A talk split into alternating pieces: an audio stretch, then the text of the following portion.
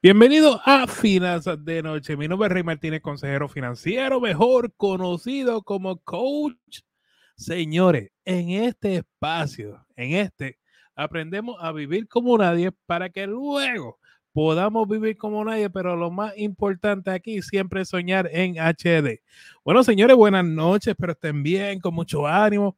Hoy es jueves 9 de noviembre ver cómo está pasando la semana, esto está volando, ya viene, viene por aquí. Señores, hoy quiero, quiero hablar sobre el control del dinero. No tengo invitado en la noche de hoy, así que voy a estar yo. voy a estar aquí solito, pero espero que tengamos eh, una, una media hora en finanzas de noche educativa, que es lo que quiero hacer la noche de hoy. Muchas veces me pregunta, Rey, el dinero no me sobra o vivo de cheque en cheque en cheque. ¿Y qué problema, verdad? Cuando tú cobraste hoy, no pasan tres días y ya uno no tiene ni, dos centavos encima. ¿Qué pasa, gente? Miren, muchas veces lo que está pasando es que no estamos haciendo un presupuesto. Y el hecho de que no estamos haciendo un presupuesto, pues no le decimos nuestro dinero a dónde ir. Cuando, porque lo que pasa, cuando tú haces un presupuesto, tú te sientas y vas a anotar cuánto tú ganas durante el mes, cuánto tú proyectas. Ejemplo, ahora en noviembre, cuánto tú vas a ganar hasta final de noviembre. ¿Cuáles van a ser tus gastos? Recuerden, cuando hablamos de los gastos, siempre consideran las cuatro paredes. Los gastos de la casa, comida, transportación, ropa, utilidades, ¿verdad? Cosas que siempre pagan los gastos ordinarios, ejemplo, el colegio de los muchachos, las suscripciones, gastos extraordinarios. Gente, ahora en este mes de noviembre, ¿qué gastos tenemos que no son comunes? ¿Cuáles gastos son? ¿Qué tal el Black Friday que viene por ahí? Y no lo presupuestamos porque el Black Friday lo presupuestamos con el bono del trabajo, ¿verdad? También otro, otra cosa que no presupuestamos es acción de gracia. Y otra cosa que no presupuestamos viene siendo las navidades. Cuando comienza a comprar el arbolito, la decoración del árbol, ahí se va mucho dinero. Y lo justificamos muchas veces con la tarjeta de crédito, lo justificamos diciendo que esto es para la Navidad, para que los niños estén contentos. Pero ¿cuál es el problema? Que al usar la tarjeta de crédito, como dice, oye, Vanessa está por aquí, buenas noches, qué bueno, Vanessa, están por aquí. María, Rey, no te preocupes que estamos contigo. gracias, gracias. Se agradece el apoyo. Este, buenas noches, Abigail. El día del pavo, la decoración de Navidad, están mis padres por aquí, bendición. Qué bueno. So, ¿qué cosas tienen en este mes que resultan en un gasto adicional? Porque el problema es, porque precisamente el problema es que gastamos, vemos algo en la tienda, lo vemos bonito y ahí terminamos gastando el dinero. O usamos la tarjeta y lo pago después. Lo pago después, lo pago después, lo pago después. Se te acumulan las deudas. Después te pregunta, pero ve acá que yo no sé a dónde se fue mi dinero. es que no lo estamos presupuestando. Ese es el problema. Aquí no manda que buscar. Entonces, entonces hacemos compra impulsiva. Le puedo dar un truco, gente. Usted se va a poner un número. Vamos a decir 60 dólares. Y usted se metió a una tienda y vio algo que quería. Pero no estaba presupuestado. ¿Por qué usted va a hacer? Usted va a esperar un día más. Y así, cuando llegue a su casa, por lo menos le da pensamiento a esa compra y, a ver si le hace sentido gastar ese dinero. Si es un gasto impulsivo, caprichoso, o es un gasto necesario. ¿Ven? Pero Rey, el problema es, disculpen, el problema es que yo tengo muchas deudas y el dinero no me sobra. Y aquí hay algunos de ustedes, los nuevos quizás no, me ha escuchado hablar del método de la bola de nieve. Vamos a hablar de eso hoy. So, aquí les traigo un ejemplo. Vamos a suponer que usted tiene cuatro deudas. llama una deuda, un préstamo de auto que paga 400 dólares mensuales y el total de la deuda son 4 mil dólares, ¿verdad? Llama otra deuda, un préstamo estudiantil, 60 dólares y paga 6 mil.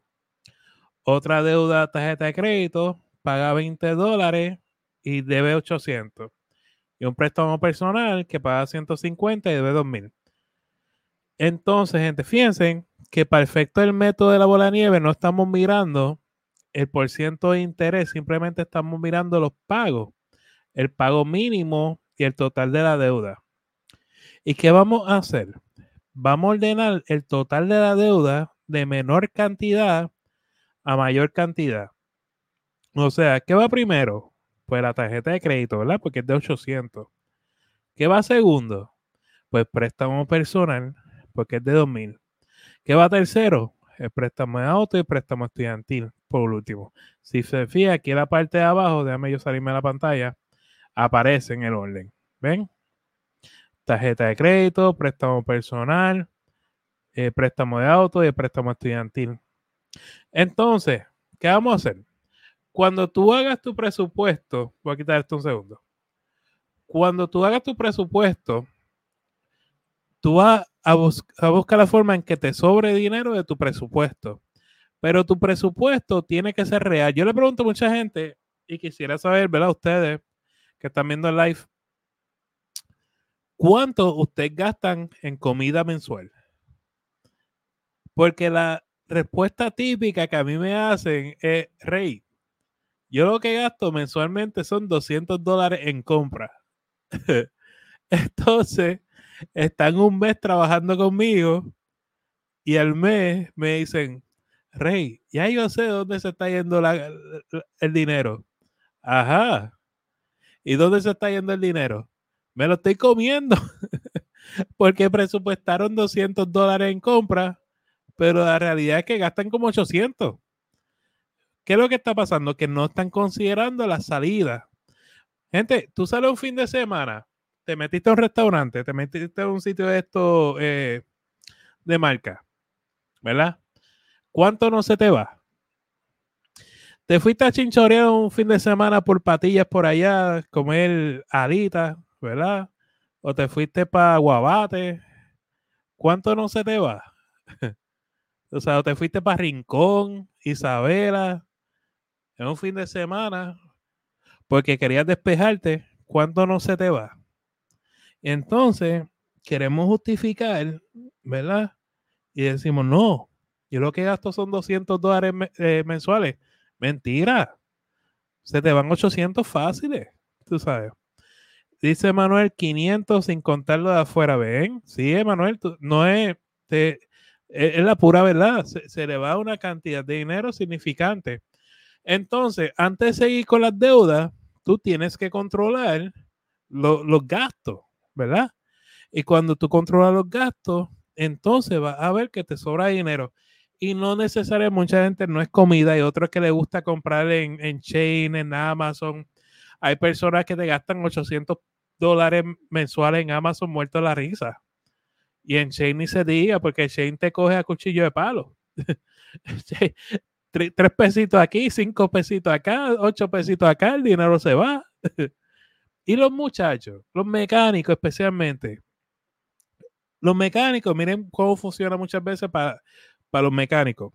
Ellos lo que hacen es, pasa el, un vendedor de, piezas, va a su taller de mecánica, le, le acredita las piezas, o sea, ellos pueden comprar las piezas a crédito, pero ¿qué pasa? Cada vez que venga el, el truck de mecánica, por más garantía que te dé, esas piezas no, e, esa herramienta no bajan de 100 y 200 dólares.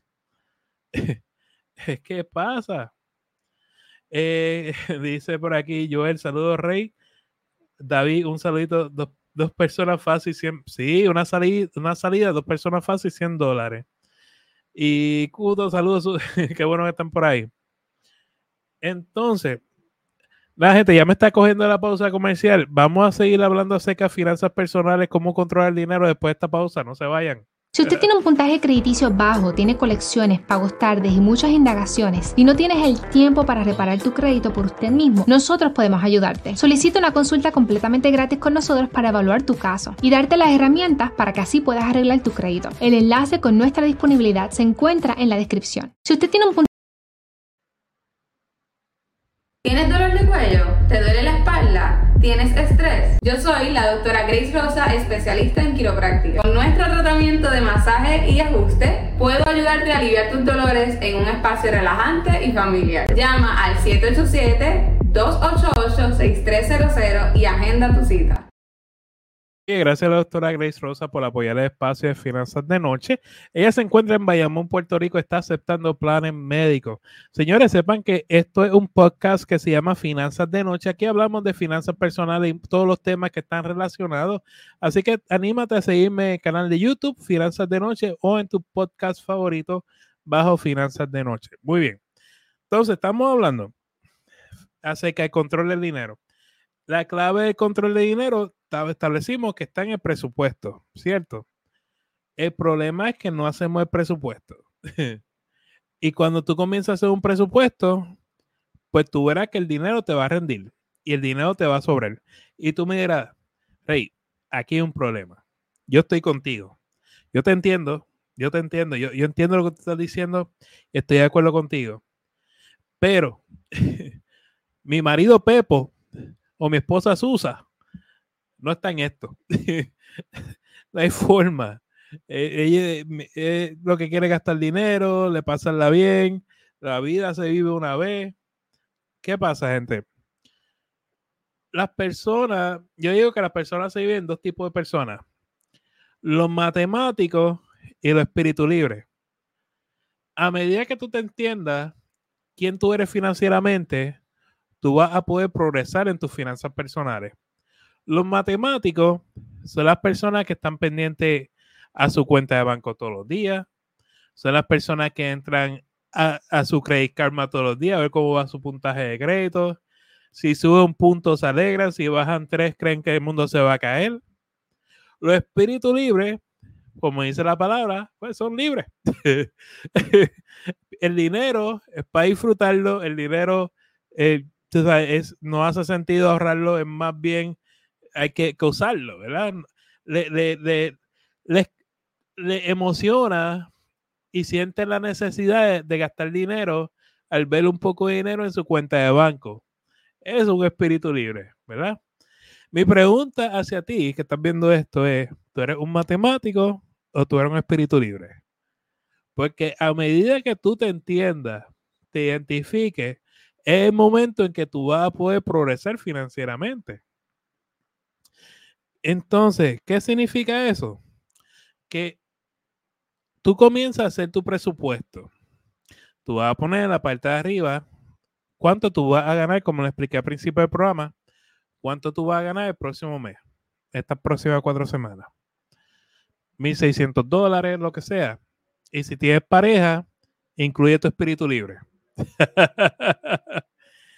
si tú, tú ganas 1.600 y tu pareja gana 1.600, son 3.200 dólares. Ejemplo. Le resta la casa, le resta eh, las utilidades, agua, luz, el wifi, le resta lo que va a gastar en comida, le va a restar lo que va a gastar en salida. Importante esa partida. Le va a restar el mantenimiento de la casa, que si el patio, que si alguien viene a limpiar tu casa, lo que sea. Le, resta luego la gasolina, le ruega, luego le resta los gastos ordinarios, pago de celular, eh, aquellos que tienen placas solares, las visitas médicas, los seguros, los niños, el barbero, el salón, tú sabes, todas las cosas que usted gasta en dinero.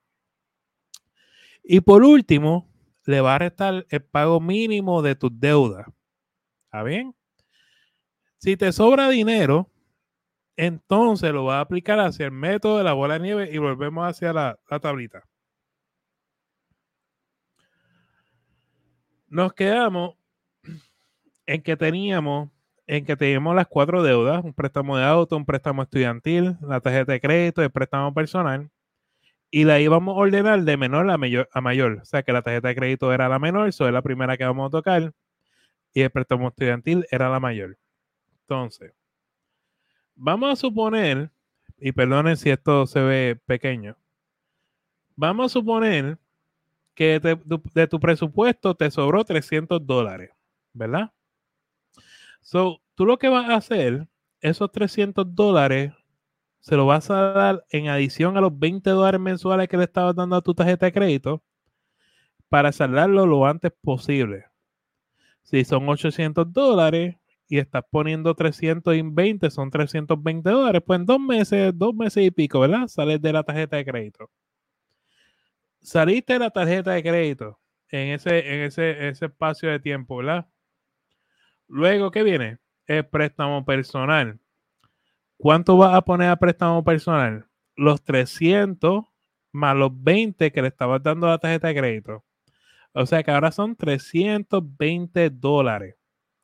Más los 150 que ya estabas dando el préstamo personal. So, son 150 más 320 son 470. Hacia los 2000 de la deuda de préstamo personal, pues más o menos en seis meses ya debe estar saldando el préstamo personal. Ya llevamos la tarjeta de crédito salda y ya llevamos el préstamo personal saldo, ¿verdad? Luego nos quedamos con el auto y el préstamo estudiantil.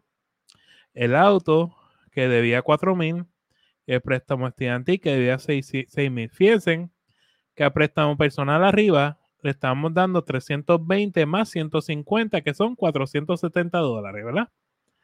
Más los 400 de préstamo de auto. Ahora son 870 dólares que van hacia préstamo de auto. O sea que en ocho meses más o menos, ahora va y saliste del auto. Y por último, te queda el préstamo estudiantil, que va a unir los 470 que estabas pagando adicional al préstamo de auto más los 400 que estabas dando ya el pago normal. Son 870 dólares más los 60 dólares de préstamo estudiantil. O sea que en todo esto se logra en par de meses. Yo te diría en menos de 24 meses. Por eso es que yo digo, el método de la bola de nieve es la forma más eficiente de tú salir de tus deudas. Porque hay personas, gente, que lo que tienen de deuda son mucho, muchas deudas pequeñas. Y si tú te sientas a saldar esas deudas pequeñas primero, tú avanzas. Porque tú mentalmente vas a ver que estás ganando salda una, salda otra, salda otra, salda otra. Y cuando viene a ver, incluso el espíritu libre, tu marido Pepo, tu esposa Susa, se van a animar. Porque ven que tú estás serio en este tema. Sí. Gente, si les está gustando este, este podcast, denle like, compartan, que es la forma que Facebook y YouTube sepan que, que a usted le gusta este contenido. Entonces, vamos a hablar de cuentas de banco si usted me viene siguiendo hace un tiempo, usted me habrá escuchado decir que por lo menos uno por lo menos necesita dos cuentas de banco, ¿verdad? Una cuenta de banco que es para tu uso diario, una segunda cuenta de banco que es tu fondo de emergencia. Esa segunda cuenta de banco lo puedes poner en una cuenta que se llama High Yield Savings Account. Lo voy a escribir aquí por el chat. Por aquellos que después quieran buscarlo. Se llama High Yield Savings Account. So, un High Yield Savings Account paga un poco más que una cuenta de banco y como es un fondo de emergencia, el fondo de emergencia es para que no lo toque, va a haber un poco de movimiento, va a haber un poquito más de interés que un banco regular. Un banco regular te paga punto bicicleta, ¿verdad? Todos sabemos eso. Eso no, eso no es ningún secreto, ¿verdad? Punto cero, cero, cero, cero. Tú sabes. Eh, ¿Qué hace? Dice Margaret. La teoría está perfecta, pero si me sobra algo, es lo que uso para manejar otras necesidades. Sí, voy, voy. Eso, es lo que voy ahora. Es, precisamente, Margaret, eso, eso mismo lo que quiero hablar ahora. El High Yield Savings Account, búscalo, es que no quiero, no quiero hablar de, de ningún banco en particular, pero con que ponga eso en tu, en una búsqueda de Google, te salen varias, varias cuentas, varios bancos. Y el banco que quiera auspiciar este programa, pues, hay confianza. O cooperativa. no discriminamos. Entonces, hablemos de fondo de emergencia. Un fondo de emergencia. Un fondo de emergencia es un dinero que tú debes tener, todo el mundo debe tener ahorrado para la emergencia. Pero ¿qué es una emergencia? Hay que definir lo que es una emergencia financiera. Una emergencia financiera es algo que tú no presupuestaste, que era imposible tú predecir que pasara durante el mes y que tú necesitas atender de inmediato, que no puedes esperar el próximo mes. Me explico. Vamos a hacer el ejemplo de la llanta o goma del auto, ¿verdad? Y tú solamente tienes un auto. Quizá no pudiste proyectar en tu presupuesto que la goma o la llanta del auto se va a romper, ¿verdad? Pues son cosas bien difíciles de uno presupuestar. Pues tú vas a tener un fondo de emergencia para poder atender el asunto, esa necesidad, esa emergencia financiera. Se dañó la lavadora, ¿verdad?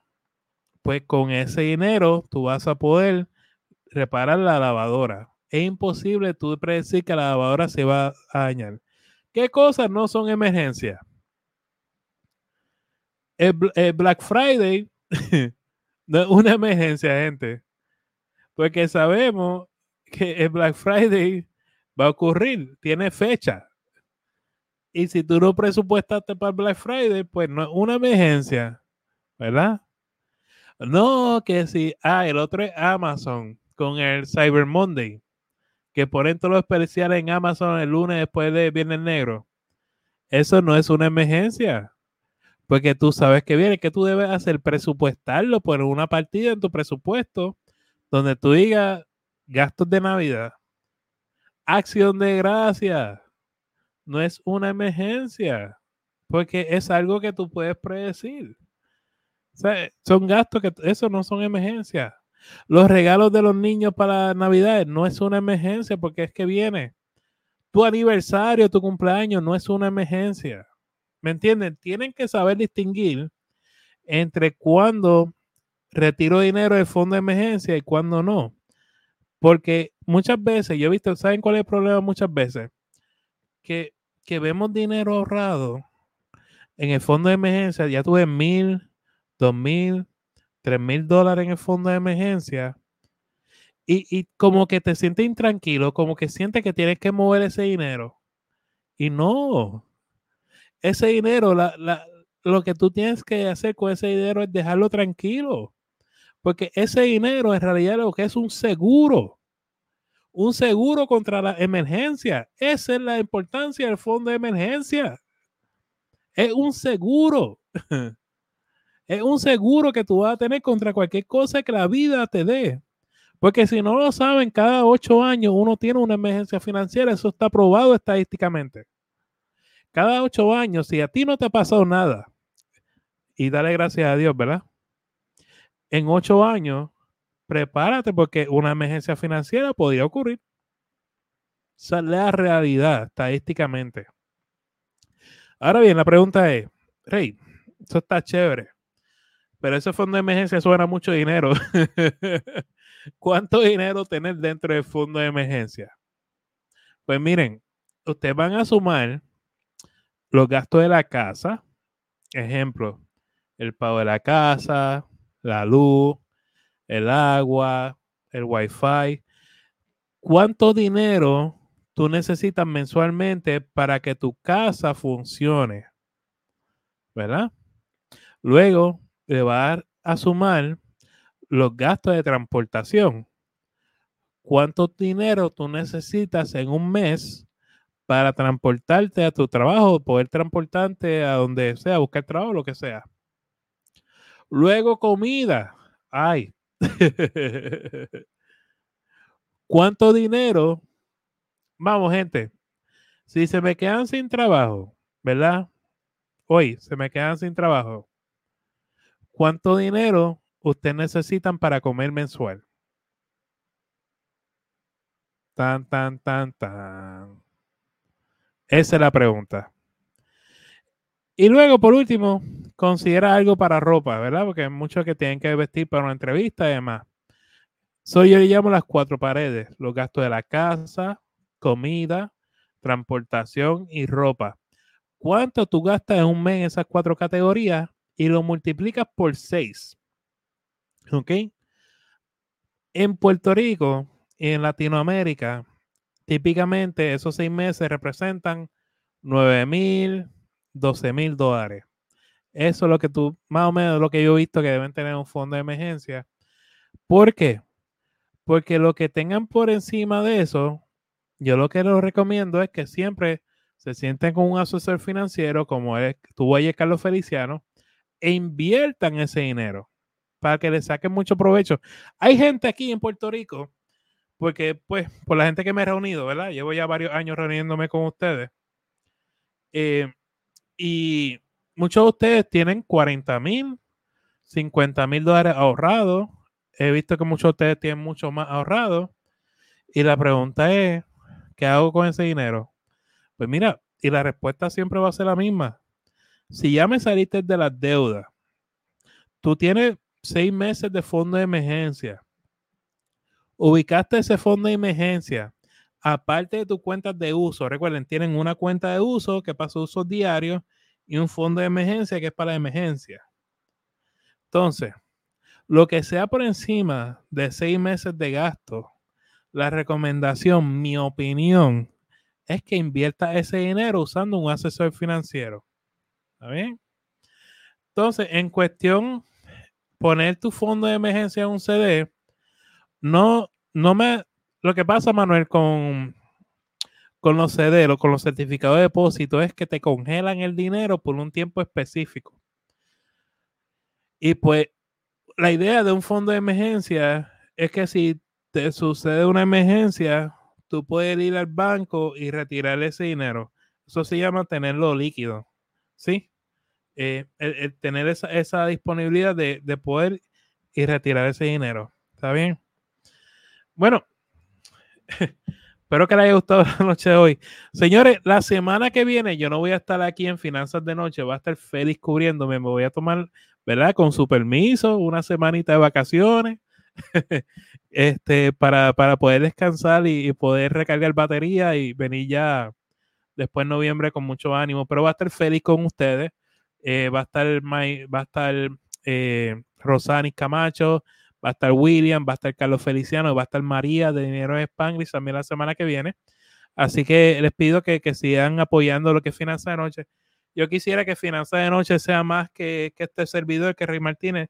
Finanzas de Noche sea una plataforma donde vengamos a aprender de finanzas personales y a compartir ideas. ¿Está bien? Así que se lo agradezco. Saben, gente, y siempre se lo he dicho, que por favor comparte. Si te gusta este espacio, comparte eh, para que las demás personas sepan que estamos aquí hablando de finanzas personales. Dale like.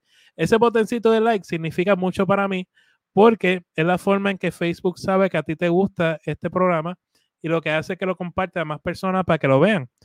Eh, y por último, so, hay personas estafadores que se hacen pasar, pasar por este servidor y usan el nombre de Finanzas con Rey para venderle criptomonedas y venderle eh, Forex.